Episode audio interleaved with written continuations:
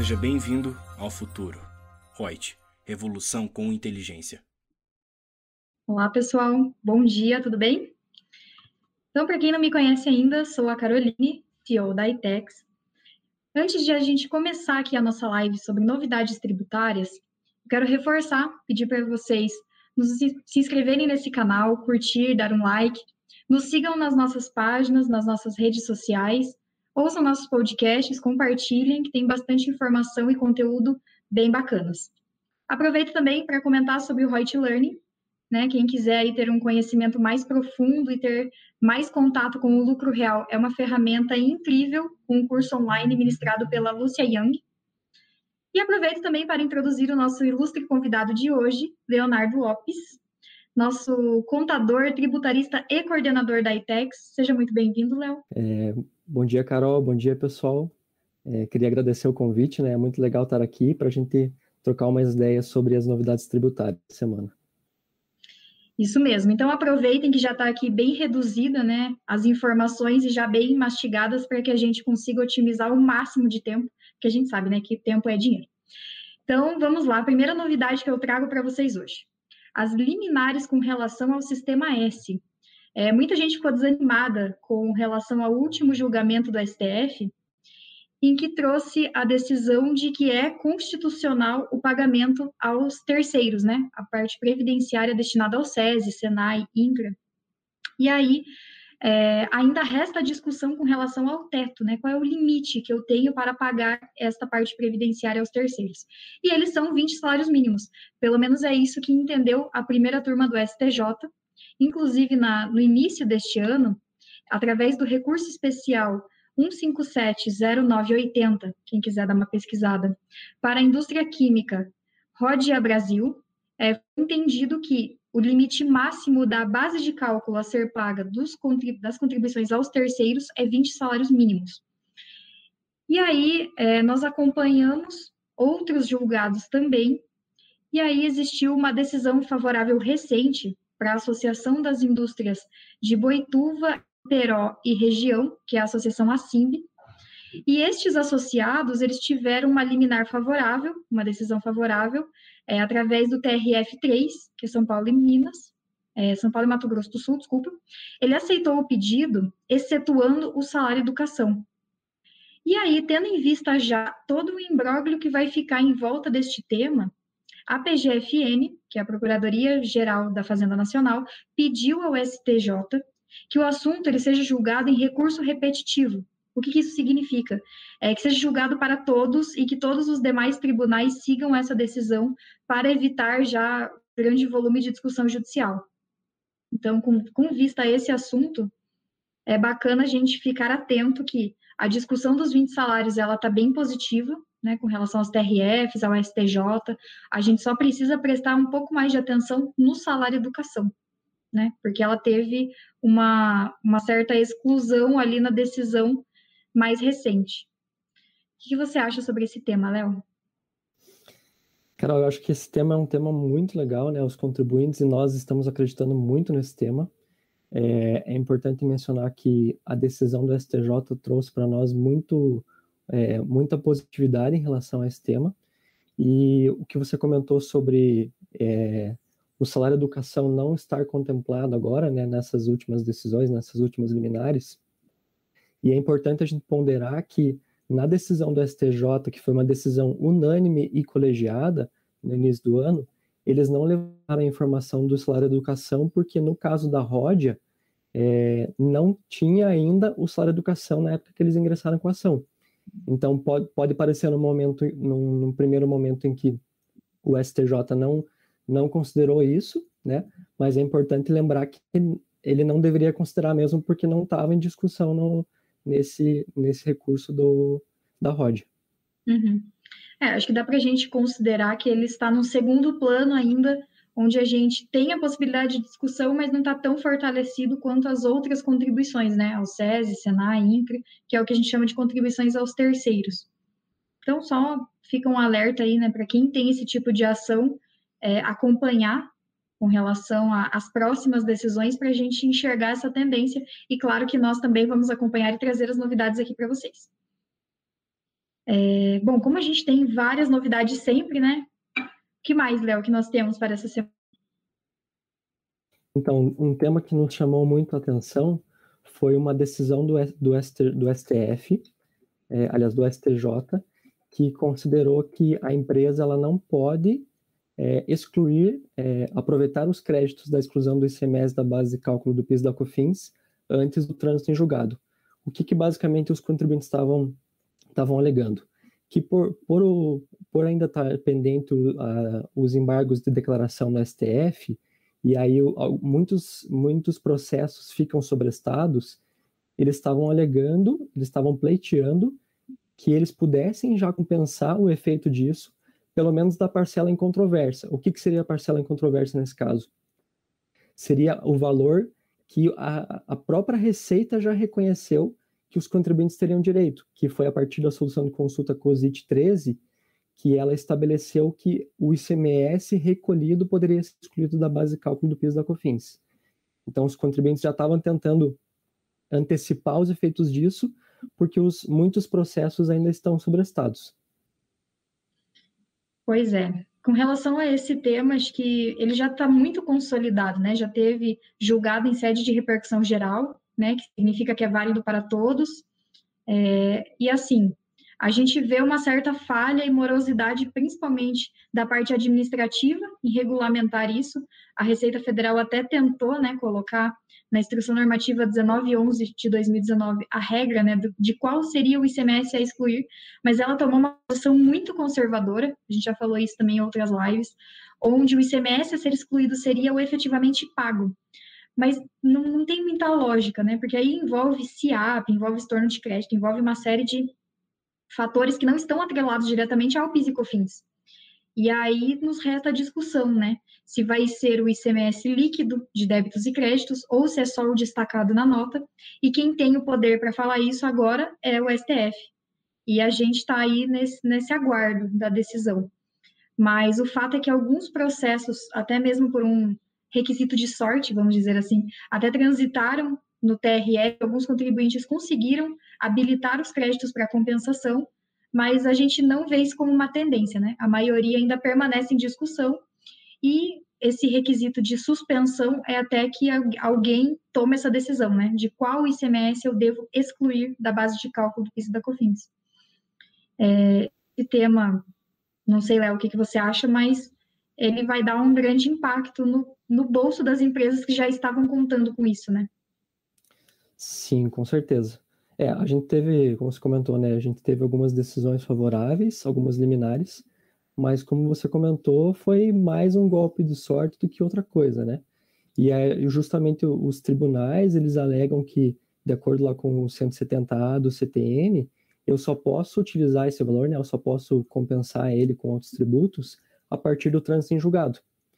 Então, tem uma alegação forte por trás, né? Tem um embasamento forte por trás dos tribunais, mas o que os contribuintes estão alegando é que essa questão do 170A ela é uma questão mais antiga em que a gente não tinha segurança.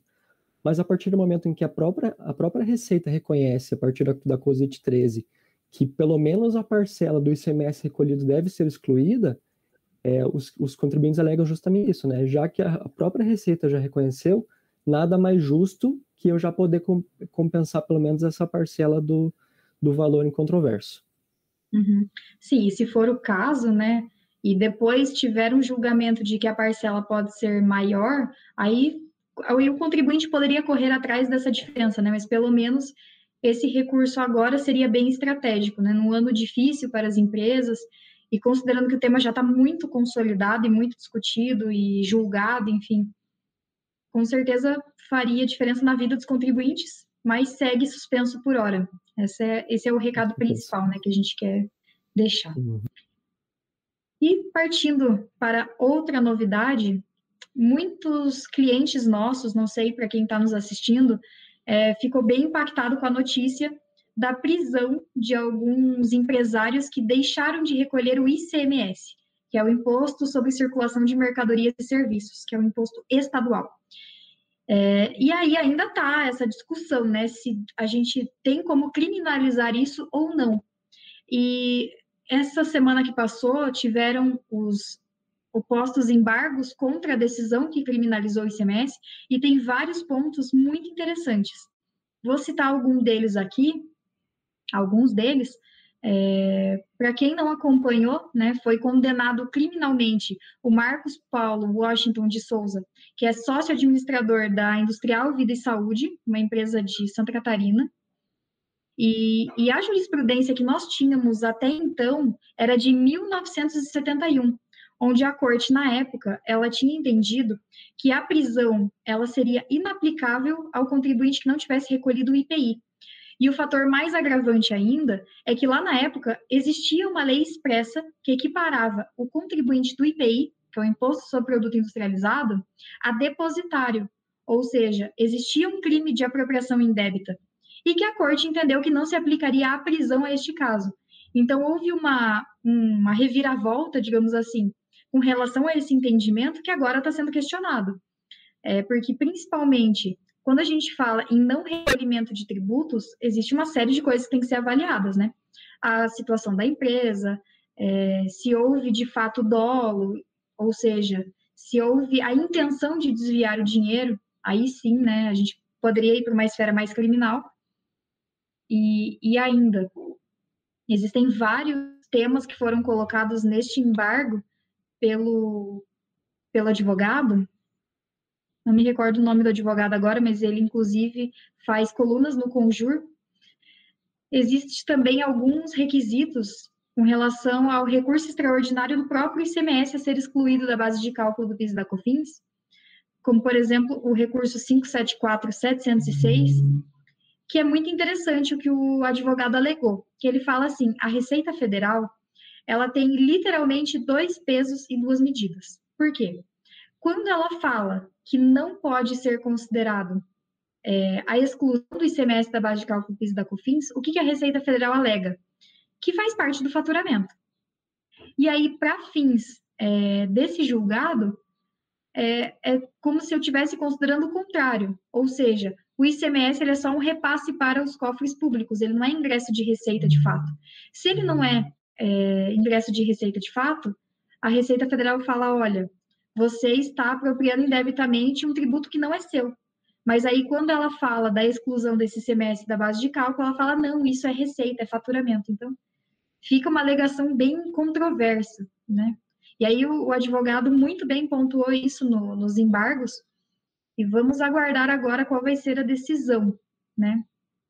Com relação a esse tema, Léo, você quer comentar alguma coisa que seja interessante, prático? É, acho que você já comentou basicamente tudo, né, Carol? Mas eu acho interessante a gente pensar muito bem na questão do dolo. Inclusive, tem um informativo do próprio STF, que é o informativo 963, que ele fala o seguinte: é imprescindível a demonstração do dolo e não será todo devedor de CMS que cometerá o delito. O inadimplente eventual distingue-se do devedor contumaz. Este faz da inadimplência tributária seu modus operandi. Então, o dolo ele só vai ser configurado se a empresa tornar isso algo comum, né? Então, se a empresa não, não, não fizer isso, né, tiver conseguir comprovar o, o que não agiu de má fé e não, não teve o dolo, é bem provável que a gente consiga afastar essa questão da criminalização.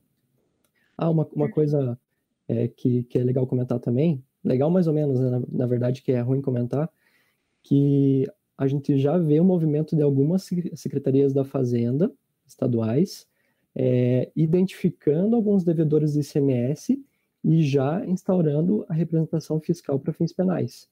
Então a gente já vê que a partir dessa decisão do STF já isso já vem acontecendo realmente pela algumas secretarias da Fazenda. Isso é bem preocupante, né, Léo? Quando a gente pensa que algumas empresas é, deixam de recolher o ICMS por dificuldade financeira de fato, e algumas empresas usam esse dinheiro para investir em outros negócios, etc. Claro que se a empresa parcelou, se ela tem alguma forma né, de quitar essa dívida que não seja à vista, mas de toda forma, mesmo parcelamento, ele é uma forma de, de pagamento e quitação da dívida. Agora, simplesmente deixar de recolher sem um motivo, aí sim pode ser preocupante. Então, quem faz esse tipo de planejamento hoje, nossa dica é que revisite né, esses planejamentos e talvez consiga outras estratégias que é, beneficiam, tragam redução de carga tributária com risco menor e principalmente sem ir para esse, para esse viés de criminalização, que é bem preocupante. Com é... certeza, Carol.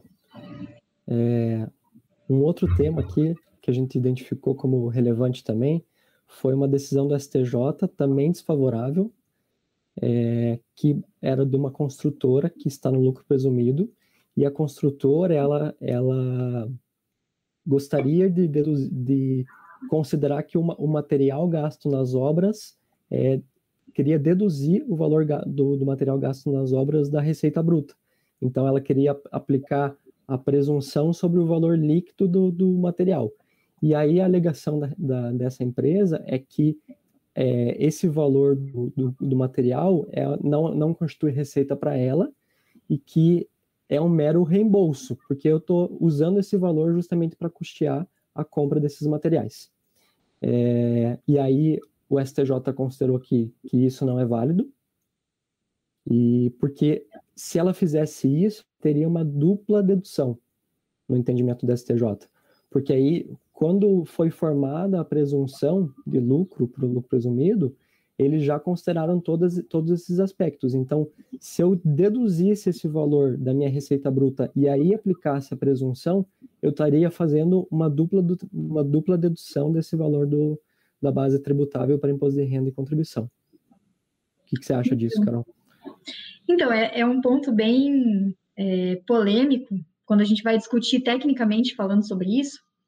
Inclusive, a gente teve uma discussão dessa com a nossa equipe, né? A gente entender os pontos e tal. E quando a gente fala de uma construtora que está querendo no presumido, para quem não sabe, né? O presumido é aquele em que você não deduz é, o custo e a despesa da sua receita, você presume um lucro através de um percentual é, definido pela Receita Federal. E aí, quando a empresa construtora tenta deduzir isso como reembolso de despesa, é, ela tem um, um duplo viés de entendimento. Porque se eu já estou presumindo meu lucro, que é o que o STJ entendeu, não faz sentido eu ter deduções adicionais. Então, opte pelo lucro real, que é o regime que te permite fazer a dedução desses custos e despesas. É, eu acho, minha opinião pessoal aqui, tá? Como existem outras regras e normas que, por exemplo, na tributação do ISS, que é municipal, eu tenho a possibilidade de deduzir os materiais, acredito que muitos tributaristas tentaram pegar esse viés, né, de, ah, então vamos tentar fazer uma dedução aqui também no federal, no imposto de renda. E um outro viés ainda, que se desdobra num terceiro, que a gente entendeu que possivelmente possa fazer sentido, é a questão de qual é a minha receita de fato. Qual é o fato gerador da minha tributação? Então, eu, como construtora, eu presto um serviço de construção, ponto. O material, ele é coadjuvante, eu preciso dele mas eu não estou revendendo nada, ele não faz parte da minha operação. Mas é, o que cerne toda essa discussão é o objeto principal, né? O que o meu contrato diz? Que eu vou cobrar por essa mercadoria do meu cliente, que ele faz parte da minha nota fiscal, fica mais complexo de defender, né? Agora, se eu tenho um contrato em que eu presto serviço de construção e eu trato como reembolso as demais despesas, a pertinentes a essa matéria, né, ao meu faturamento, a gente cria um pouco mais de segurança. Mas claro que a Receita Federal, ela tem bastante criteriosidade para julgar aquilo que é reembolso, né, e que não transita pelo resultado da empresa, daquilo que de fato é faturamento. Então, esse tema, ele é bem complexo. Quem tiver essa situação, sugiro que estude bastante, pegue solução de consulta, Inclusive, é, existem soluções de consulta favoráveis aos contribuintes, principalmente na área de viagens, né? Ou seja, quem compra e vende passagens para os seus agenciados. Já tem decisões da, da Receita Federal falando: olha, ok, isso é reembolso, mas para a construção civil a gente não enxerga uma tendência muito favorável, principalmente porque já veio do STJ, a gente não está nem falando de Receita Federal que é ultra conservadora, né? Então, mas é um tema bem legal para discussão, né? Vamos debater aqui por amor. Se alguém tiver alguma dúvida é, e quiser mandar aqui no chat, inclusive, ah, tem uma situação tal, é bacana para gente, a gente debater. Mas por hora, a decisão para esta construtora é de que não pode ser deduzido o material e considerado como reembolso. Ele está presente na nota fiscal e, portanto, considerado como receita para fins de tributação do IR da CS.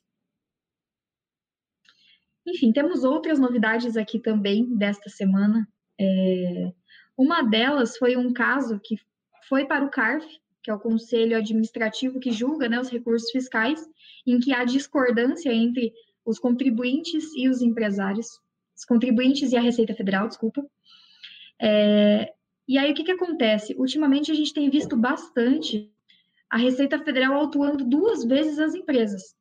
Inclusive, a gente está com um caso desse corrente com os nossos clientes, em que acontece o seguinte: é, nós temos tanto a multa de ofício quanto a multa isolada. O que isso significa? Eu tenho várias formas de penalizar o contribuinte, né? Ou seja, você foi lá e não pagou determinado tributo. Qual é a primeira penalização que você sofre? A monetária, né? Que é os juros de 1%, mais Selic, e mais a multa, 0,33 ao dia, limitado a 20%. Esse é o corriqueiro, né? Administrativo, todo mundo vai sofrer essa penalização se não pagar o tributo em dia. Além disso, existe a multa de ofício, que é aquela multa que você recebe pelo não pagamento de estimativas, por exemplo. Quando eu calculo imposto de renda e contribuição mensal, que é as, são as antecipações da apuração anual, se eu não pagar, eu tenho uma multa de ofício de 50% pelo não recolhimento. E essa multa, ela já tem um cunho de penalizar o contribuinte, não é um cunho só monetário, né, pelo pagamento em atraso, mas é por você não ter observado as regras, as normas, enfim. E aí, além desta multa, a Receita ainda tinha aplicado a multa isolada, que é aquela multa também de cunho para penalizar o contribuinte que não observa as normas e que, é, inclusive, utiliza valores para compensar outros. Enfim, existe uma série de normas atinentes ao não recolhimento do tributo. Mas o fato é que é justo o contribuinte ser penalizado duas vezes pela mesma coisa? E o CARF decidiu que não, que uma multa já é, desse, desse cunho penalizatório já é suficiente. Então, neste julgamento é, da aviação Campo Belo, o CARF decidiu que a multa isolada ela seria afastada. Então, às vezes, no dia a dia, na correria, a gente não se atenta né, a esse tipo de situação. Mas, com certeza, ele pode ser analisado e, enfim, ser afastado algum tipo de dupla penalização aí. Você também já viu casos práticos assim, Léo? Já, já vi, já vi casos práticos assim que geralmente a gente consegue afastar, né, Carol? Mas é muito importante que a gente esteja de olho nisso para que o contribuinte não seja onerado duas vezes. Inclusive, é, é, é, do bom senso que o CARF tenha tomado essa decisão, na realidade, né? Não poderia ser diferente. Inclusive pela própria súmula 105 do próprio CARF, que proíbe a imposição de duas penalidades. Então, não faria sentido ela, o CARF manter essas, essa dupla penalidade para o contribuinte. É, e aí, só um ponto bem importante dessa questão, dessa decisão do CARF, Carol, que é importante a gente ressaltar, é a questão do, da, da, da, do voto de qualidade. Esse, esse julgamento do CARF, ele ficou empatado. E aí, antes da, da Lei 13988 de 2020, nesses casos em que houvesse empate, geralmente é, a decisão ficava mais pró-fisco do que pró-contribuinte. Então, a partir da Lei 13988 de 2020, o voto de qualidade foi extinto e, no caso de empate, prevalece o, o contribuinte, é, pró-contribuinte. E só que é importante destacar também que o, o, o Ministério da Economia é, é, publicou uma portaria, que é a portaria 260 de 2020, em que essa questão do voto de qualidade ele aplica-se exclusivamente nos casos de auto-infração. Então, se a gente tiver algum julgamento, por exemplo, de, de crédito, né, que não seja de auto de infração, o voto dele, de qualidade ele continua existindo. Tanto é que a gente já teve decisões do, do Conselho Superior do CARF em que foi aplicado o voto de qualidade mesmo após a Lei 13988. Isso é interessantíssimo. E eu não sei se todo mundo está é, tá por dentro, né? Esse assunto não é tão antigo, ele é até novo, se a gente for considerar.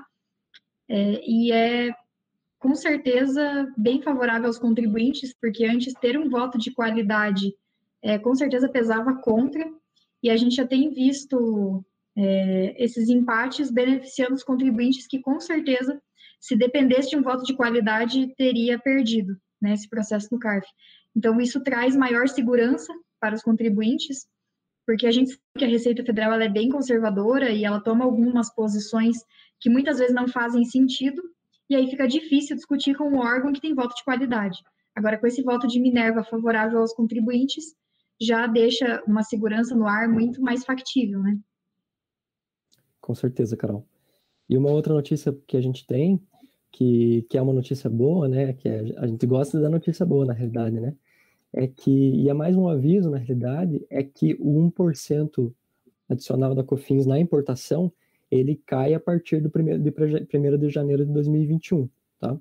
É, então, lembrando que esse 1% adicional, a própria 10865 reconhecia de que eu não poderia tomar o crédito disso, então ele onerava a importação dos produtos, então ele, ele desequiparava né, os importadores dos, do, dos contribuintes nacionais, porque esse 1% eu tinha que pagar no desembaraço aduaneiro, mas não poderia aproveitar crédito. Então, a partir de 1 de janeiro, esse 1% ele é derrubado, ele não vai ter mais a incidência. Então, é importante que os importadores fiquem de olho nisso. É muito provável que isso já, já seja automatizado no próprio desembaraço, né, que o, o próprio Siscomex já entenda isso e já não, não tributa esse valor na emissão das DIs, mas de qualquer forma é importante ficar de olho para ver se não está havendo essa incidência.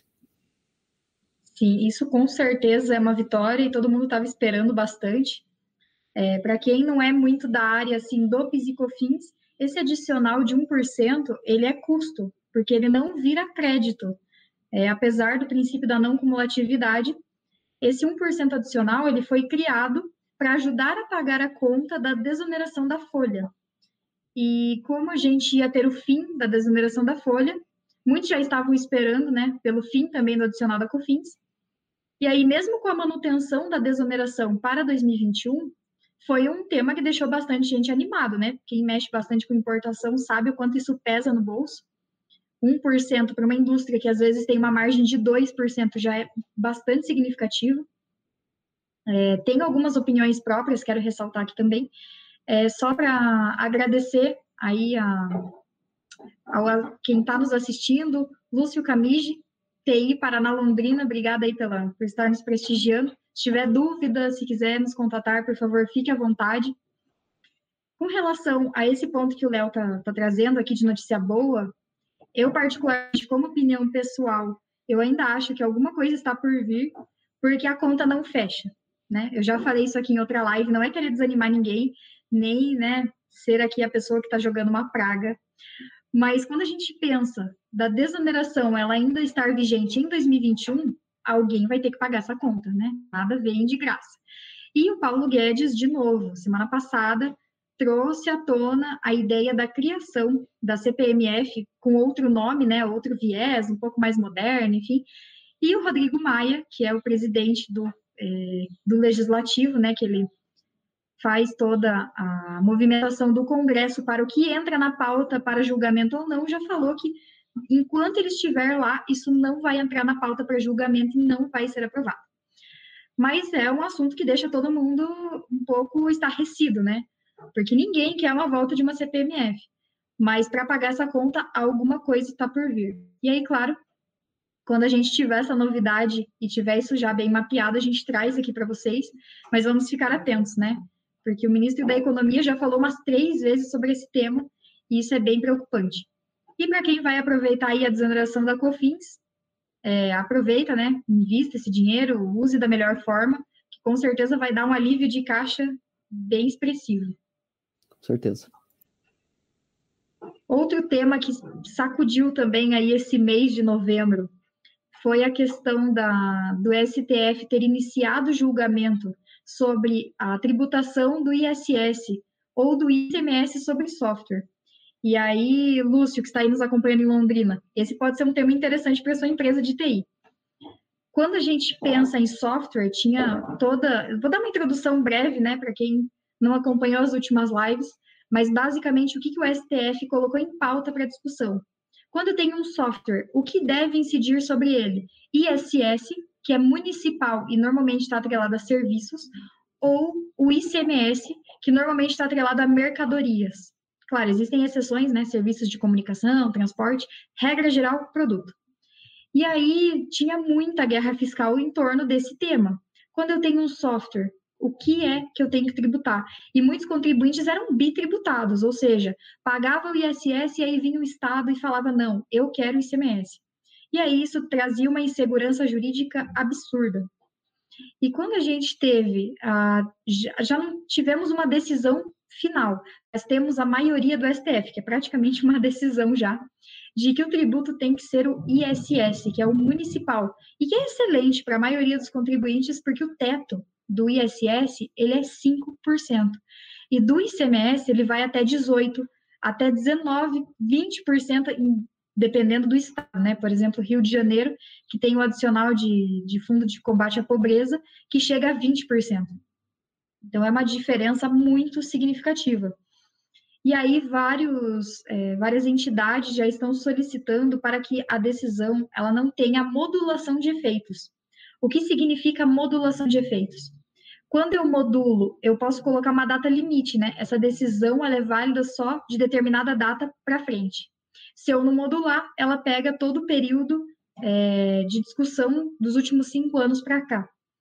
E aí todo mundo está nessa expectativa, né? Vai modular os efeitos ou não vai? Tem os e tem os contras, claro. É, mas o recado aqui, para quem está nos assistindo, para quem tem essa situação, pagou já ICMS e teve um prejuízo bem é, significativo, é que você pode buscar entender né, de quem foi o encargo financeiro desse ICMS para buscar uma possível restituição e aí pagar o ISS que seria devido. Isso, claro, a gente tem uma janela de oportunidade de tempo bem curta.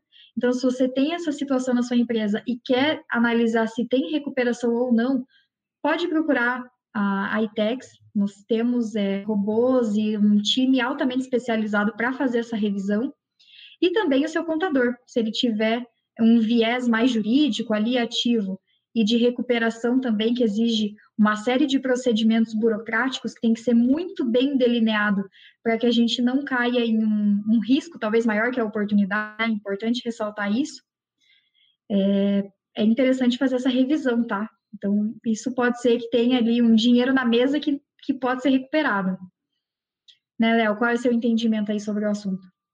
É, com certeza, Carol. É, algo que é importante da gente é, evidenciar é que esse pedido de não modulação dos efeitos foi um pedido da Brasf, né, que é uma associação, é, mas é importante lembrar que a gente tem o julgamento suspenso, como você comentou, né, que já são sete votos favoráveis pela inconstitucionalidade do CMS, mas o relator, que foi o Dias Toffoli, ele, no voto dele, que foi pela constitucionalidade do CMS, ele já sugeriu a modulação dos efeitos. E os outros seis ministros acompanharam ele.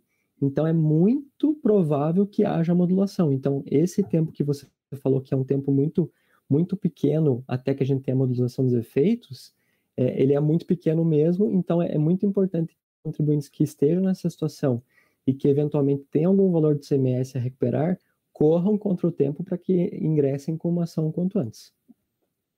Sim, com certeza. E aí, claro, a gente tem é, alguns estados que fazem um benefício de ICMS, né? Tem que analisar se faz sentido todo o esforço. Por exemplo, Bahia, é, São Paulo, tem algumas previsões para reduzir a base de cálculo do ICMS de forma que a carga efetiva fique 5%. E a depender do município em que a empresa está situada, o ISS também pode ser 5%. Então, talvez não seja algo tão relevante.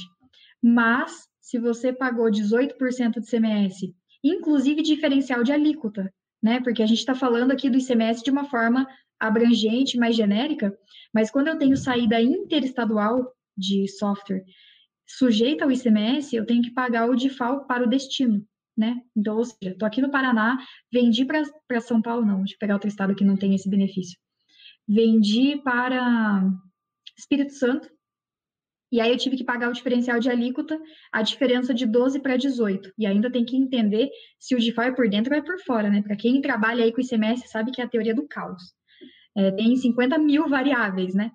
Então, se eu vendi para o Espírito Santo, tenho que pagar o DIFAL, é, é um custo também que pode ser revisto. Né? Então, se você está nessa situação, acho interessantíssimo fazer essa revisão para entender né, as possibilidades de recuperação e, porventura, também entender as contingências, porque aí a gente, inclusive, orienta que nem prossiga, né? Porque aí a gente tem mais trabalho do que oportunidade de fato. Mas para quem trabalha com tecnologia, foi sem dúvida nenhuma uma vitória né, para os contribuintes é, e faz total sentido. É, para quem não sabe, a ITEX e a Reut, que são empresas do mesmo grupo, ambas trabalham bastante com tecnologia, então também somos uma empresa de tecnologia e temos vários clientes na carteira que mexem né, com, com esse aspecto.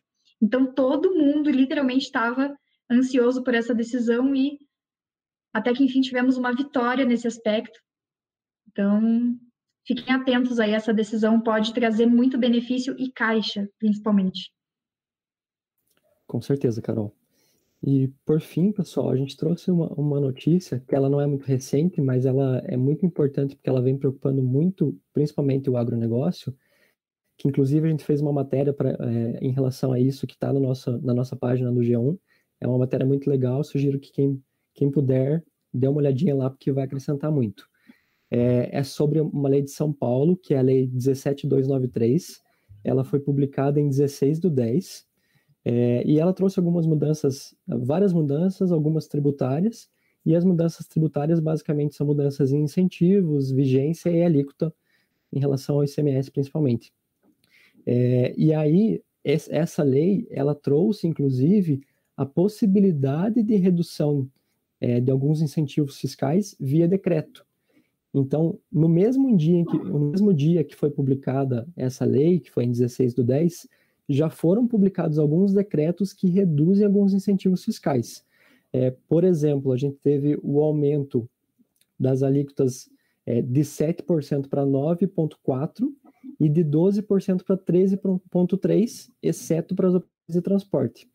Um outro ponto que também foi via decreto foi a é, o São Paulo tornou a isenção total de insumos agropecuários para uma isenção parcial.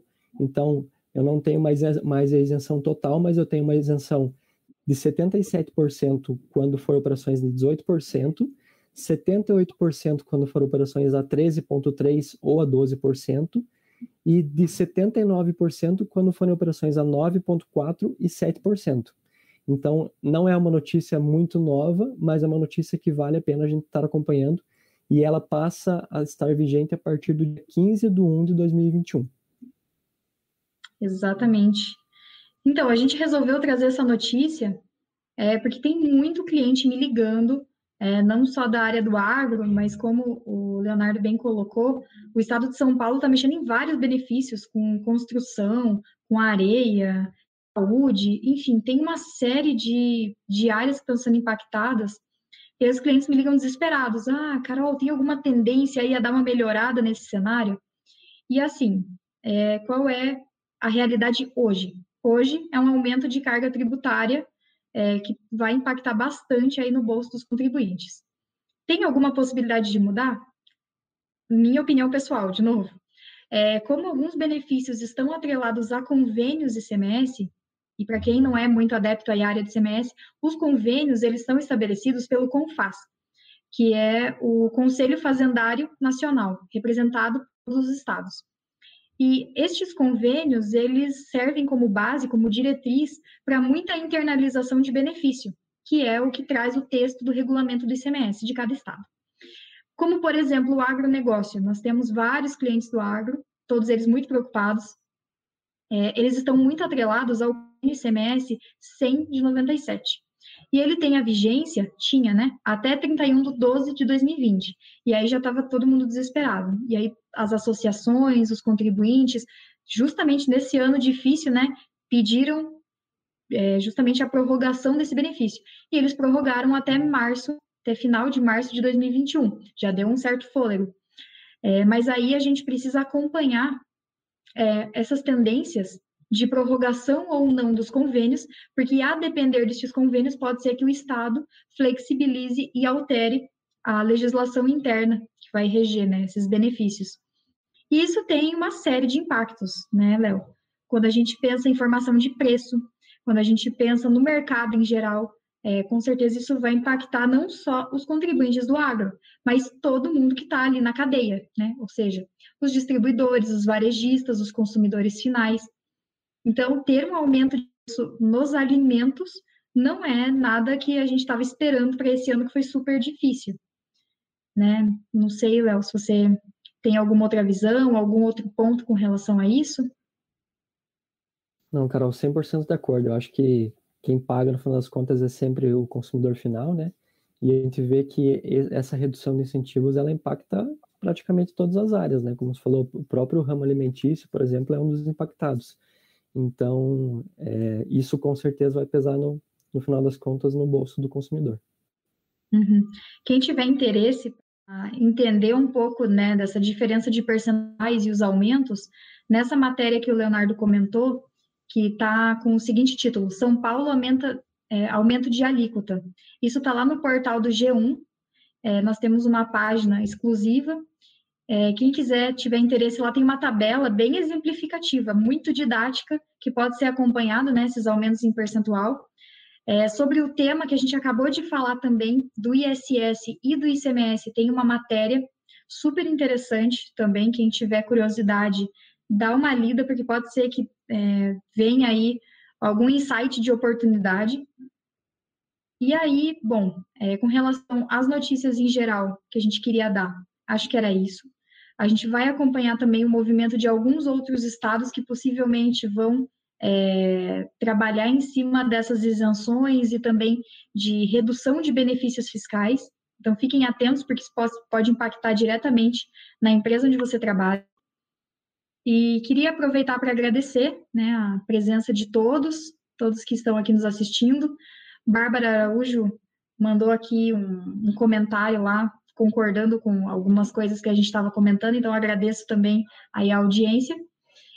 E queria agradecer, desejar uma ótima semana a todos, pedir para que nos sigam nas nossas páginas, nas nossas redes sociais, é, pedir para que vocês se inscrevam aqui nesse canal porque com certeza é bastante estratégico ter essas informações consolidadas, já é, destrinchadas, com situações práticas.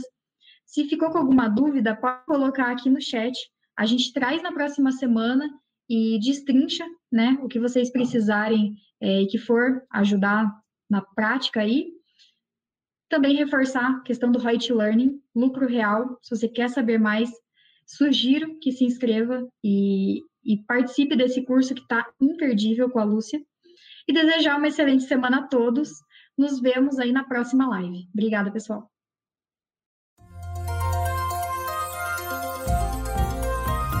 Gostou do nosso podcast? Acesse youtube.com/reut aí e assista a versão em vídeo. Deixe seu like, compartilhe com seus amigos e se inscreva no nosso canal. E não se esqueça de ativar as notificações para acompanhar nossos conteúdos semanais. Aproveite! Até mais!